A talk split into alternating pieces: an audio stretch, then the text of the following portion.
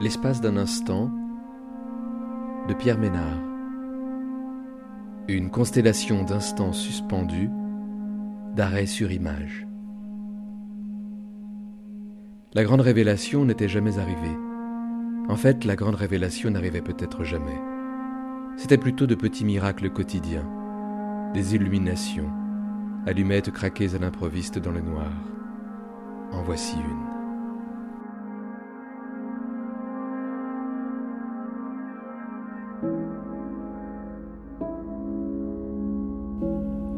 Cocker, Iran, 9h19. Le bras en écharpe, cassé, dans le plâtre. Un cœur dessiné sur le dessus, à larges traits, au feutre rouge, d'une main malhabile, enfantine. Dans un paysage dévasté par un récent séisme. L'enfant vient aux nouvelles. Il s'approche de la voiture qui vient de s'arrêter à sa hauteur après avoir soulevé un épais nuage de poussière en roulant sur la route dessinée comme la lettre Z.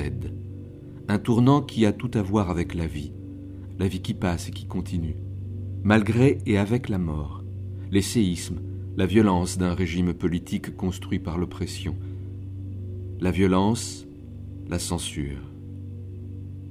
Informer. Il faut entendre le mot littéralement, donner forme, une évidence du regard, l'émergence d'une vérité et d'une situation parmi d'autres, dans le réel qui se soustrait toujours sous nos yeux et à nos oreilles.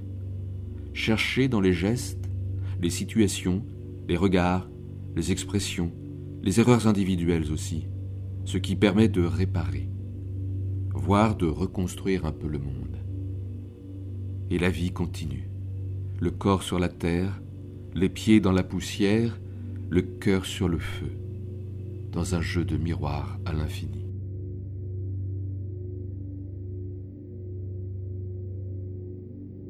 Guayaquil, Équateur, 23h49.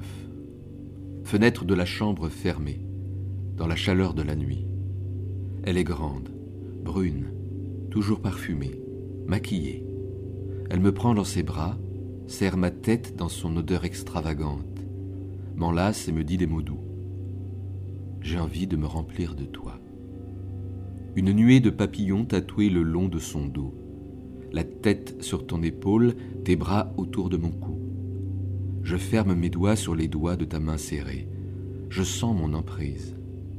Le visage à demi enfoui dans l'oreiller du lit où elle est étendue à mes côtés.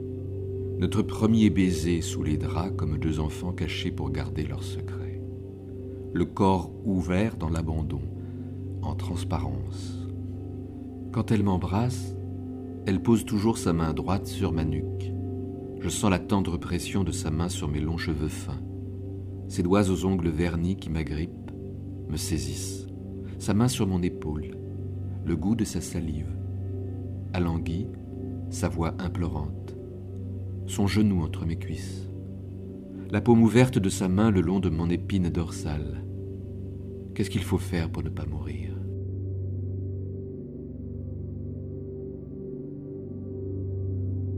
Paris, France, 6h49.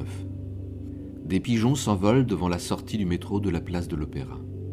Surpris, ils s'affolent et s'éloignent dans le désordre d'un assourdissant fracas. Ça claque, ça frappe, bat l'air et fait du vent, soulève la poussière du sol. Le bruit de leurs ailes brise la continuité sonore de la place. Tout semble s'arrêter. L'animation de la place un temps suspendue, le manège des voitures, des bus qui freinent en s'essoufflant, lâchant parfois un petit gémissement proche du couinement, ces passants empressés attendent le pas pour ne pas arriver en retard au travail, et dans le ciel, les avions laissent leur traînée blanche, s'effacent et disparaissent au loin. Le bruit des pigeons, caresses qui se transforment en claques. Pendant la déflagration, les gens se sont immobilisés sans comprendre ce qui leur arrivait, sans bouger, sans réagir tétanisé par cette incompréhensible situation qui demeurait un mystère. Un pigeon disparaît soudain dans le virage d'un couloir du métro parisien. En dépassant ce virage, on voit que le pigeon a disparu. Mais un homme se trouve là. Il est de dos, suivant la même direction que celle qu'aurait empruntée l'oiseau.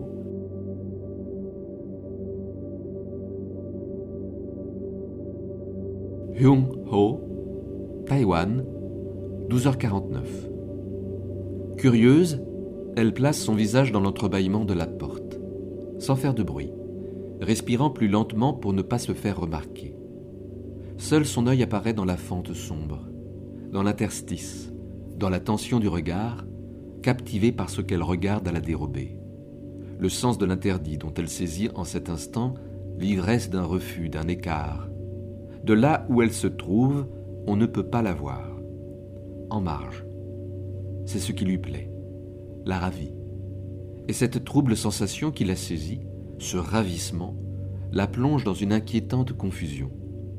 La salive devient amère dans sa gorge, répugnante à avaler. Elle ne bouge pas de peur de faire du bruit et qu'on la remarque dans cette position inconfortable et gênante, cette indiscrétion. Nous vivons à la merci de certains silences. Son vague malaise remonte à son cerveau. Elle observe à distance un couple qui ne se doute pas de sa présence. L'impudeur de son regard. Un vague malaise soupire en elle. Elle se rappelle sa propre situation équivoque, en lutte contre la laideur de son existence et contre les débordements de son esprit.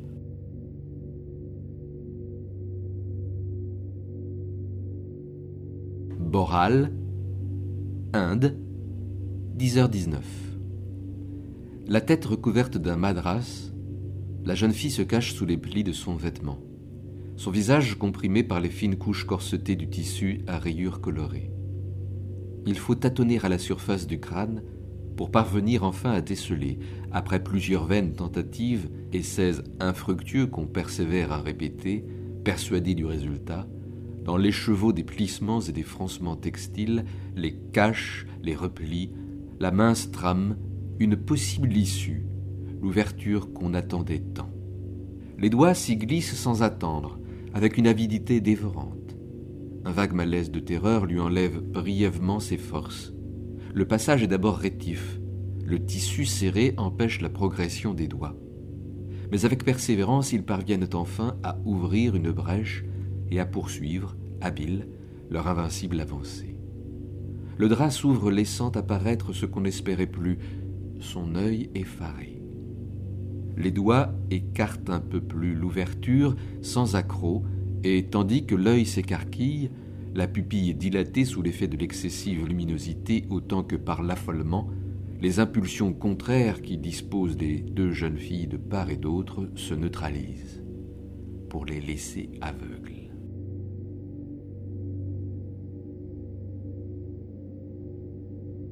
Grenade, Espagne, 6h49. Une goutte d'eau tombe sur la surface sombre de l'étang. Dans le temps, et dans l'espace. Elle heurte l'étendue liquide, la percute dans un bruit de succion, le baiser de ta bouche, l'aspire et la rejette dans le même fouillis sonore. La goutte vient rebondir dessus à la manière d'une bille avant de s'engouffrer à nouveau dans la profondeur de l'eau, brisant son miroir fragile d'un coup sombre, déchirant la surface d'une blessure qui tarde à se refermer, d'une éclaboussure apparente. Il y a un silence où il n'y a pas eu de son. Il y a un silence où aucun son ne peut être. Propagation de perturbations mécaniques dans un milieu élastique. Ces ondes se répètent à l'infini, dans l'espace et dans le temps. C'est comme inscrire des pensées en soi comme sur une feuille. Être capable de tant de choses à la fois et sombrer, se propulser dans la direction de son point de chute appartenir à un corps animé d'une volonté unique, rester soi-même en dépit de tout. Là se trouve le vrai silence, conscient de lui-même et seul.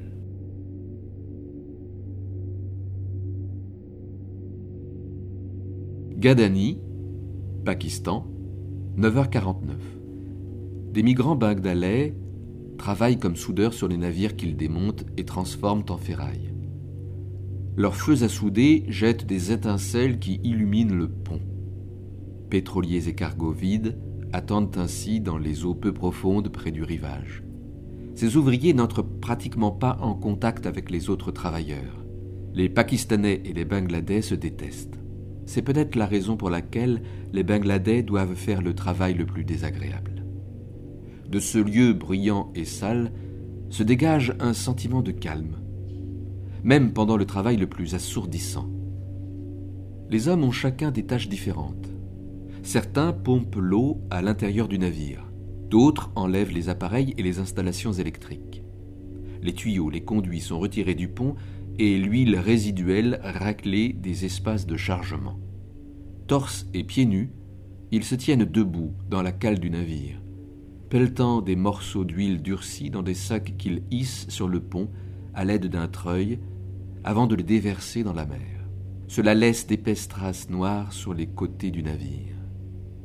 À la fin de la journée, les travailleurs vont pêcher.